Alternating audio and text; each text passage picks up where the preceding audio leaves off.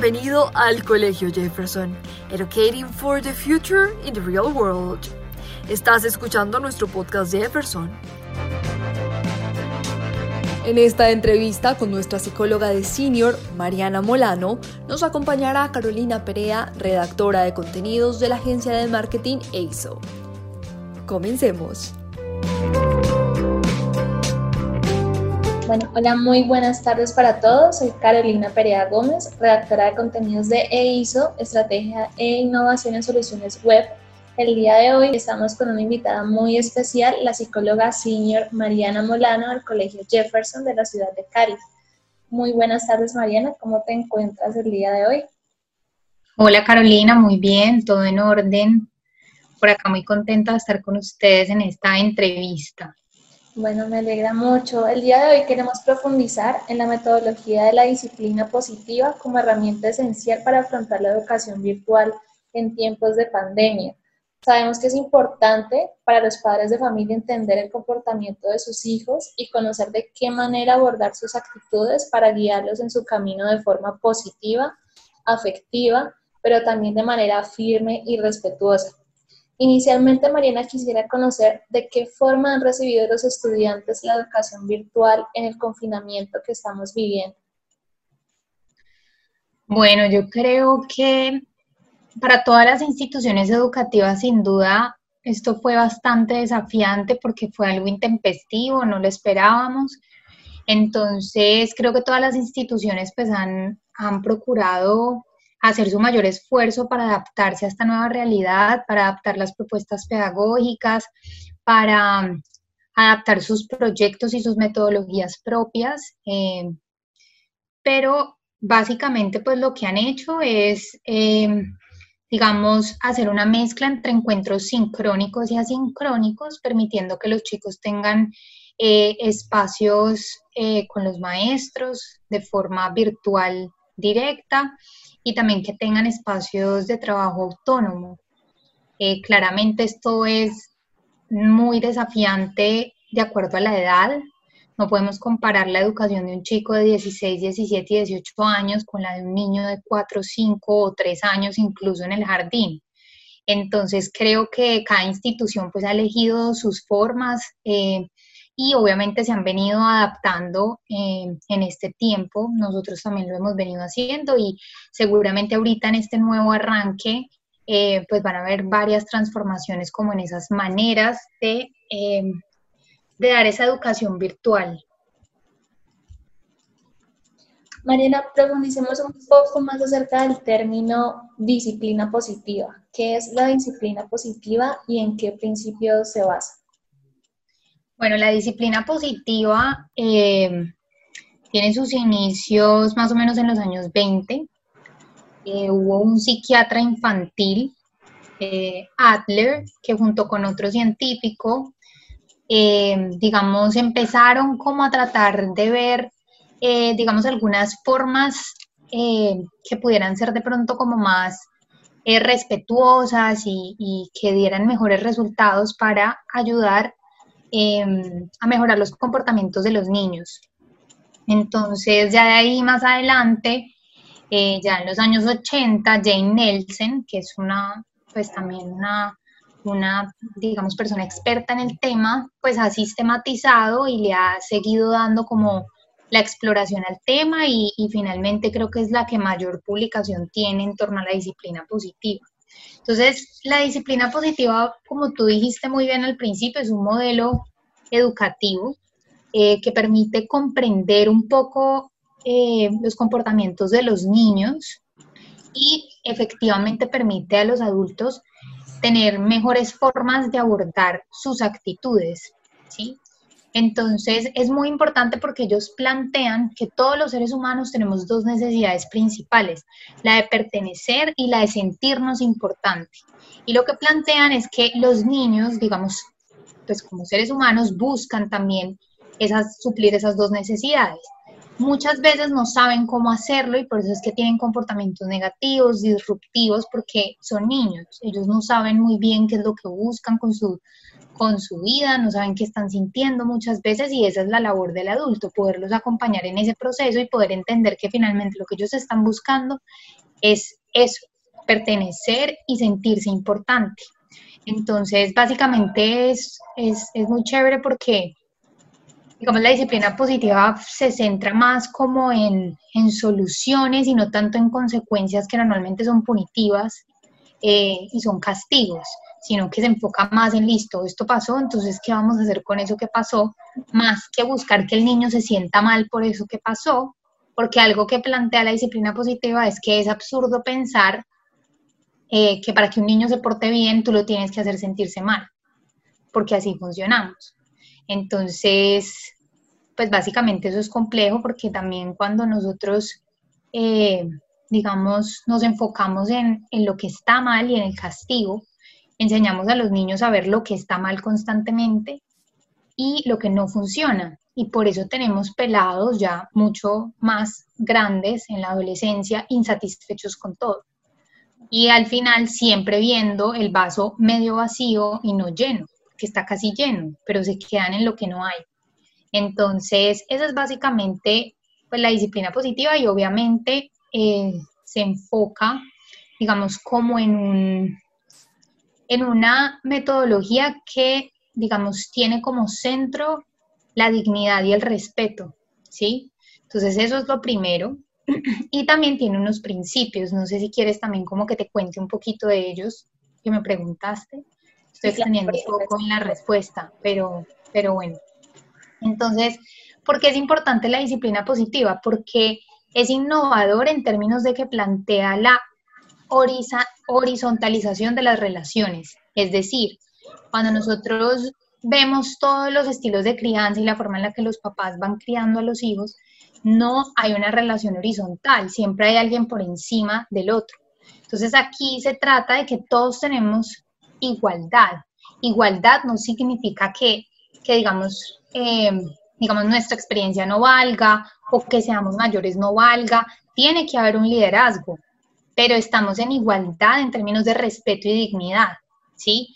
Nadie está por encima de nadie y eso creo que es algo muy, muy importante porque siempre los adultos nos ponemos por encima de los adolescentes y por encima de los chicos. Por eso hay tantos conflictos con los adolescentes porque ellos perciben que no los vemos como un igual.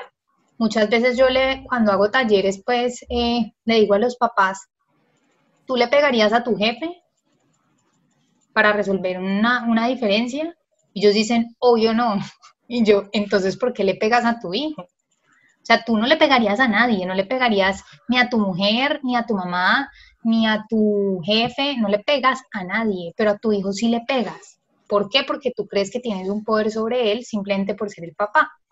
Entonces, eh, ese es uno, pues digamos, como los puntos. En ese sentido también, pues es como una educación amable, pero firme. O sea, es decir, no quiere decir que no hayan límites, no quiere decir que tú puedas hacer lo que te dé la voluntad, eh, pero sí hay amabilidad y hay amor, digamos, como en, las formas en las que tú estás manifestando las reglas y haces las correcciones, eh, pero con firmeza y amabilidad.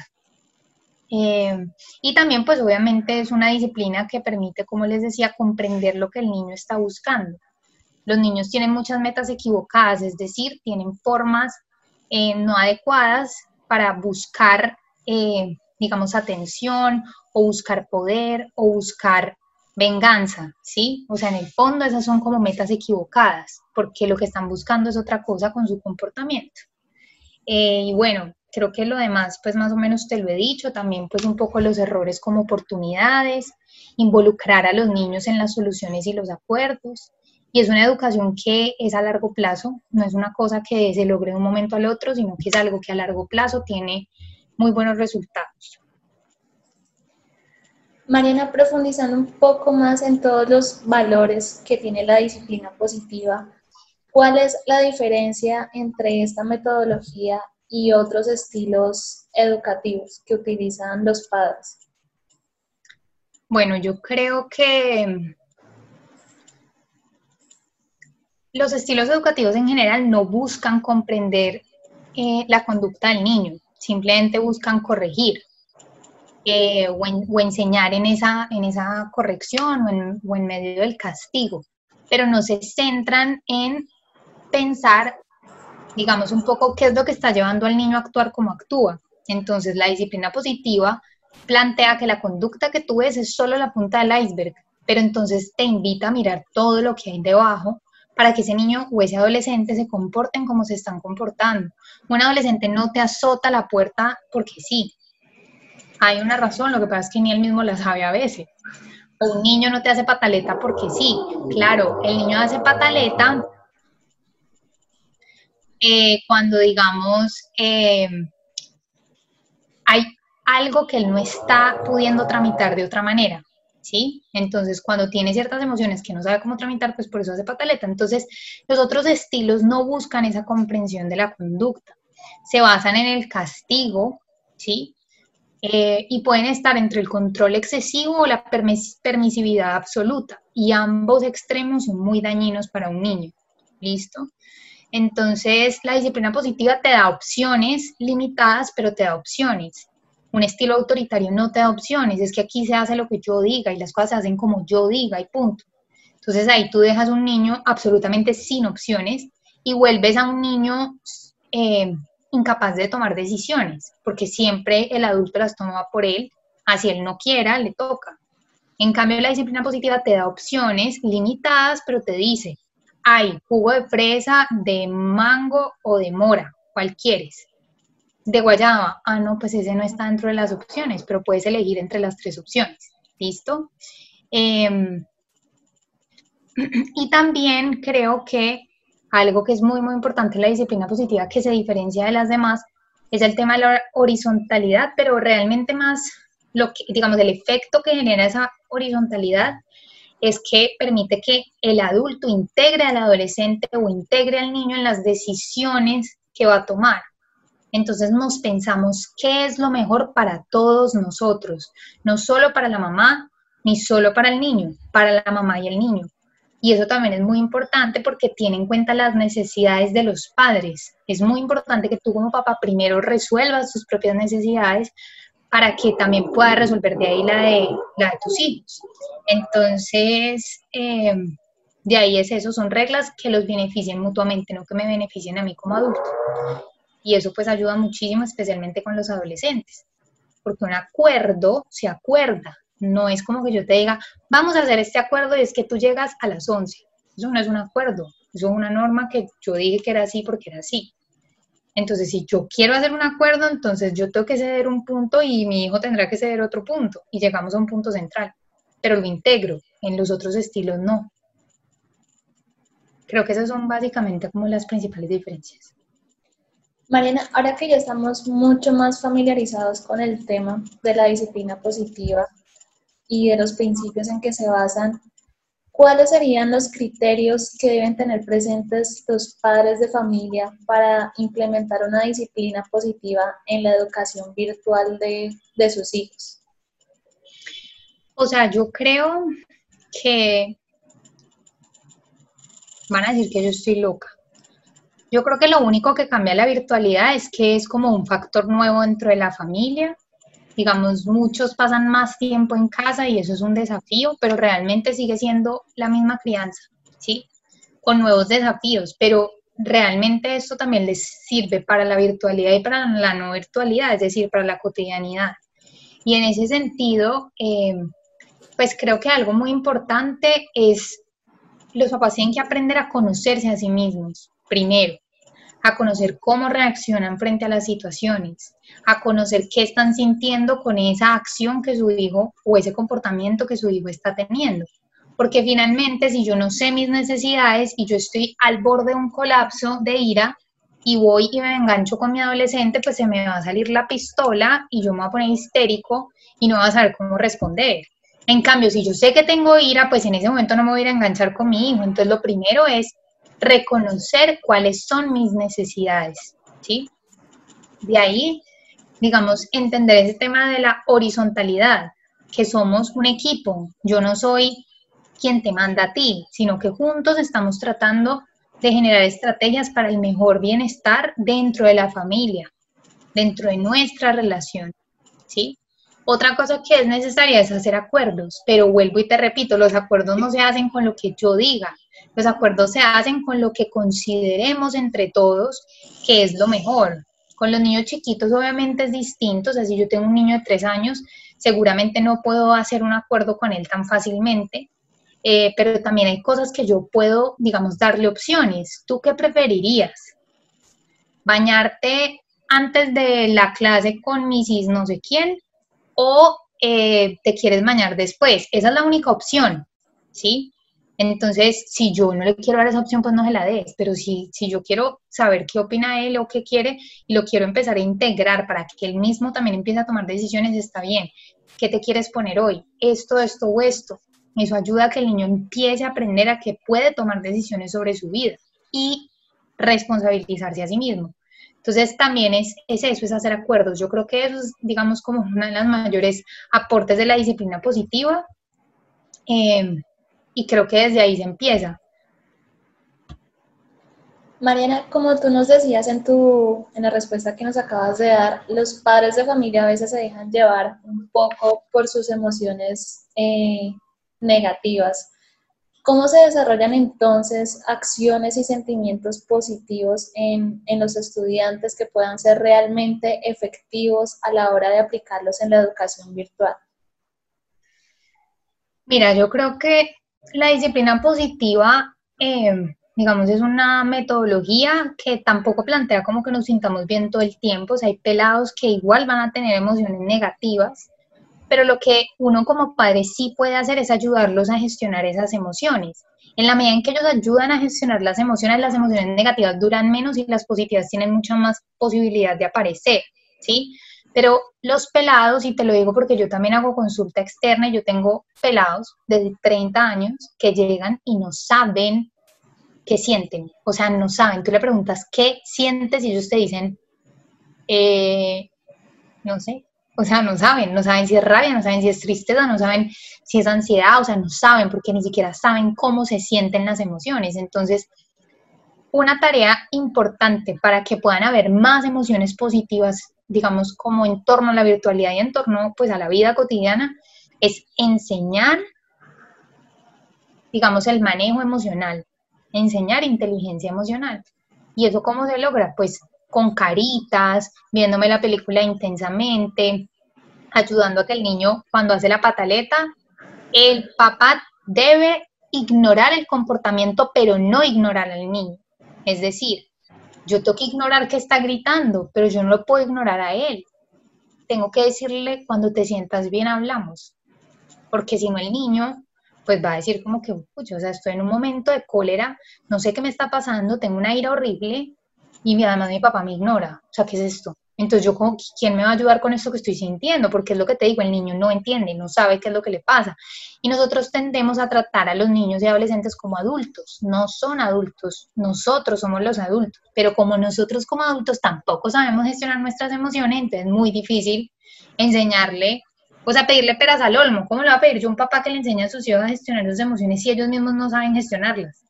Entonces, pues desde ahí creo que es el primer paso, gestionarlas ellos primero y de ahí enseñarle a sus hijos a gestionar las emociones con esas estrategias, pero también pues hay mil más.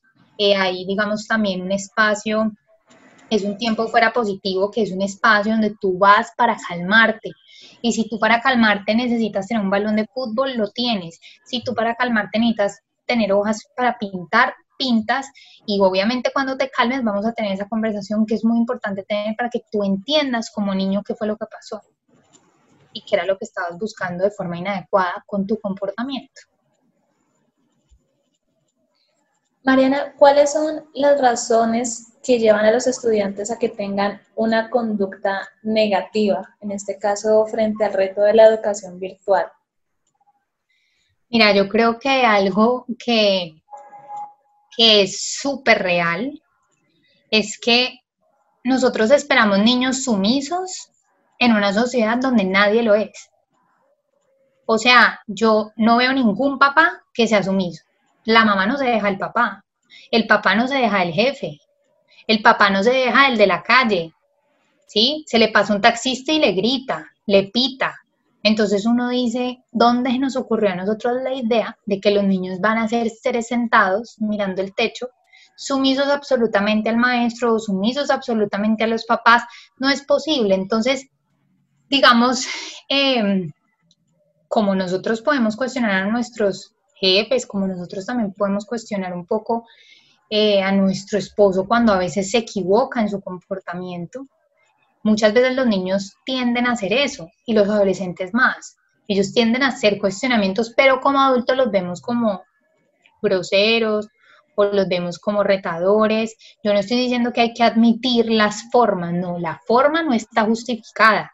Es decir, si yo vengo y te digo es que vos sos una no sé qué, eso no tiene justificación, eso es irrespetuoso y va en contra de toda la disciplina positiva porque no estás respetando la dignidad del otro, ni en esa medida estás respetando al otro pero eh, muchas veces yo creo que los, digamos, muchas de las conductas negativas son fruto de una incapacidad del adulto para recibir lo que el pelado le está diciendo, lo que el niño le está diciendo, y una incapacidad del pelado para saber qué es lo que le pasa y poderlo tramitar de una mejor manera. Como lo que yo te decía, la pataleta, uno no hace pataleta porque le dio, sino porque le está pasando algo que no sabe qué hacer con eso. Igual los pelados, Normalmente cuando tienen conductas negativas es o porque, por ejemplo, en la adolescencia, pues porque su cuerpo y su cerebro incluso se está moviendo también eh, hacia eso. Es decir, mm, digamos, es, es más importante para ellos a nivel cerebral la recompensa inmediata que la consecuencia. Entonces ellos van a querer molestar con sus amigos porque quieren molestar. Entonces creo que sí, como que las conductas negativas se presentan por muchos motivos, pero generalmente porque no logran tramitar lo que están queriendo decir de otra manera o porque no son escuchados, entonces empiezan a tener conductas disruptivas. Mariana, hablemos un poco acerca de las técnicas. ¿Qué técnicas em, para educar a los hijos con disciplina positiva en tiempos de virtualidad deberían usar los padres de familia? Mira, yo creo que técnicas así como que uno pueda decir, esta es la que me sirve a mí, creo que cada papá tendrá que, digamos, como que construir esas técnicas porque creo que no hay fórmulas, depende de cada niño, depende de cada familia. Pero, digamos, para resumir un poco también lo que hemos hablado, digamos, algo que es muy importante es la educación emocional. Eso es algo que hay que hacer y que mejoraría mucho las situaciones familiares el tiempo fuera positivo es muy, muy importante. Es decir, tú como papá, darte un tiempo fuera, si, si digamos te estás eh, sintiendo con mucha rabia, si sabes que vas a ser irrespetuoso con los miembros de tu familia y también proponer ese tiempo fuera para los chicos. Otra cosa que es muy valiosa que pueden hacer es las juntas familiares que son espacios que pueden tener en familia para hablar de las situaciones que están pasando en la familia, no para culparse, sino para buscar soluciones. Que, que, eso es muy importante, o sea, no vamos a ver lo que pasó, pues lo que pasó ya pasó, pues entonces ¿cómo lo vamos a resolver? ¿Sí? Y el resolver pues implica esas consecuencias naturales también. Em, entonces creo que, que, digamos, cada familia debe, digamos, como crear sus estrategias, pero creo que eso, más los acuerdos, es vital. O sea, la educación emocional, las juntas familiares, el tiempo fuera positivo y los acuerdos. Perfecto. Mariana, la disciplina positiva se basa en animar y motivar a nuestros hijos, a los estudiantes, versus alabar y recompensarlos. ¿Cuál, cuál es la diferencia entre, entre estas dos? Bueno, la diferencia es que lo que nosotros buscamos es empoderar a los chicos y digamos, tratar de que ellos desarrollen competencias positivas y habilidades para la vida. Cuando yo te digo, ay, qué niño tan juicioso, tan lindo, yo te estoy diciendo nada. O sea, el niño no sabe qué ser juicioso. Cuando uno le dice, sea juicioso, no le estás diciendo nada. O sea, uno no sabe si me estás diciendo que soy juicioso porque estoy sentado, porque estoy callado, porque no te respondo, o sea, no sé por qué yo soy juicioso. Entonces al final alabar es como decirle, ay, tan lindo el niño, no sé qué, toma un bombón porque tú eres un niño muy lindo, ¿sí? Entonces eso no sirve para nada para un niño, ¿sí? Eh, pero cuando tú le dices, mi amor, tú puedes, eh, tú eres muy inteligente y eres capaz de, de, hacer esta tarea, ven, yo te ayudo, ven, te acompaño. Es distinto porque tú lo que estás tratando es demostrarle las capacidades que tiene, no si es lindo o es feo o si es un campeón o no, ¿sí? Lo importante es que él pueda entender es cómo hago yo y qué pasos debo dar para lograr eso que yo quiero. Y es caminar hacia que el niño se sienta capaz, un niño que es juicioso no se siente capaz. O sea, es decir, si yo simplemente reduzco a decirle, tú eres un niño juicioso, tú eres un niño juicioso, tú eres un niño juicioso, pues seguramente cuando se enfrente a algo, pues él va a tener en su cabeza, soy un niño juicioso y qué, o sea, ¿qué, qué hago? ¿Sí? Entonces, eh, eso es muy importante, como eh, lograr que ellos se sientan capaces y eso solo se logra alentando y motivando. Además, porque entonces lo que va a pasar es que cuando el niño no obtenga un buen resultado, que es mucho lo que tenemos hoy con los pelados y es muy baja tolerancia a la frustración, si nosotros tenemos un pelado que, que le embarró, ¿qué le vas a decir? Si no hay nada que alabarle. Lo que tenés que hacer en esos momentos es motivarlo y acompañarlo y alentarlo porque él puede más. Entonces, es muy importante porque también eso permite que los chicos, incluso en los peores momentos, se sientan empoderados. En cambio, si yo solo lo alabo y lo recompenso, pues entonces cuando le va mal y, me necesita, pues yo entonces, ¿qué voy a hacer? ¿Sí? Entonces es bastante importante eso, como contribuir a que ellos se sientan capaces, a que se sientan parte significativa de la familia, que se sientan necesarios, que puedan hacer tareas básicas para poderlos integrar, que puedan lavar tres platos, que puedan tender su cama. Eso ayuda a que ellos se sientan útiles, se sientan digamos, necesitados, que sientan que tienen una función en, digamos, en la casa. Listo, Mariana. Y creo que a veces muchos padres de familia eh, prefieren alabar y recompensarlos porque es mucho más fácil para ellos, pero como tú dices, eh, a profundidad no les va a servir eh, para nada, porque los niños no van a quedar pues con con nada dentro de sus, de sus cabezas. Total, total, total. Y obviamente en eso como que lo más importante es que el pelado sepa que puede intervenir sobre lo que le pasa, ¿sí?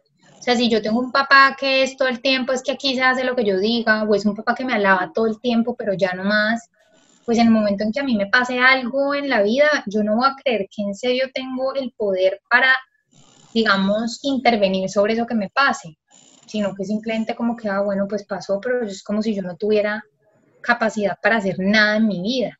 ¿sí? En cambio, cuando yo he sido alentado, cuando me han dado opciones, cuando yo puedo decidir, cuando he sido respetado, seguramente seré una persona como con más habilidades personales y me va a permitir entonces en esa medida eh, agenciar mejor lo que me pasa.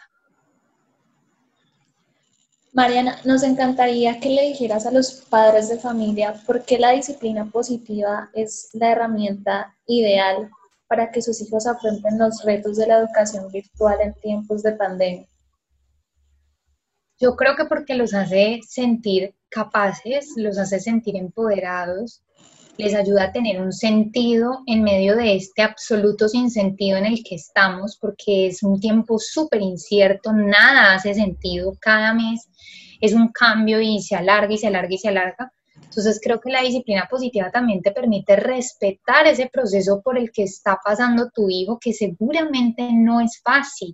Si para un adulto es difícil, imagínense para un adolescente cuya vida se reduce a salir con sus amigos porque ama a sus amigos y existir socialmente es lo más importante. O para un niño que no tiene con quién jugar de su misma edad y con papás que seguramente están cansados y no le pueden seguir el ritmo. Entonces, la disciplina positiva te permite respetar a ese otro que también está pasando por lo que tú estás pasando, dignificarlo, comunicarte de forma positiva y ante todo, favorecer la responsabilidad. Porque es que cuando yo le doy opciones a un niño, lo estoy haciendo responsable de sus decisiones. Cuando yo le estoy diciendo, ah, no, es que no quiero comer esto, ah, listo, mi amor, yo te dije que podías elegir si querías cornflakes O Fruit Loops, escogiste Fruit Loops, te arrepentiste porque entonces querías otra cosa. Bueno, mi amor, pues solo escogiste Fruit Loops, entonces te quedas hasta el almuerzo. Tengo hambre, mamá. Listo, mi amor, tienes hambre, pero seguro que puedes aguantar hasta el almuerzo. Entonces, claro, es, es lo que también permite ponerles límites y permite que ellos se hagan cargo de lo que les, de lo que están decidiendo, de lo que les pasa. Entonces creo que, que ojalá pues pudieran formarse más en eso, porque es algo que se aprende, es algo que va en contra de lo que nos enseñaron y va en contra de cómo nos criaron. Hay papás que por naturaleza y sentido común lo hacen porque es que en verdad la disciplina positiva es muy de sentido común. Pero como dicen las abuelitas, es el menos común de los sentidos. Entonces, por eso es importante, digamos, buscar, leer, formarse. Y, creo que pues por eso a veces, ojalá más papás fueran los talleres de los colegios y, buscaran pues como, como ese tipo de acompañamientos. Bueno, Mariana, hemos llegado al final de la entrevista y te agradecemos muchísimo. Creo que es una información que le va a ser muy, pero muy útil a los padres de familia en, en esta época de, de confinamiento que, que, todos están viviendo y sin duda les va a ayudar a tener una relación mucho más saludable con, con sus hijos. Gracias a ustedes por la invitación.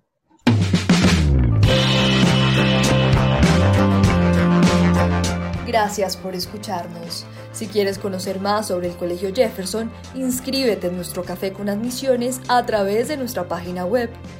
También puedes visitarnos en nuestras redes sociales como arroba Colegio Jefferson Oficial. Nos vemos en un próximo episodio.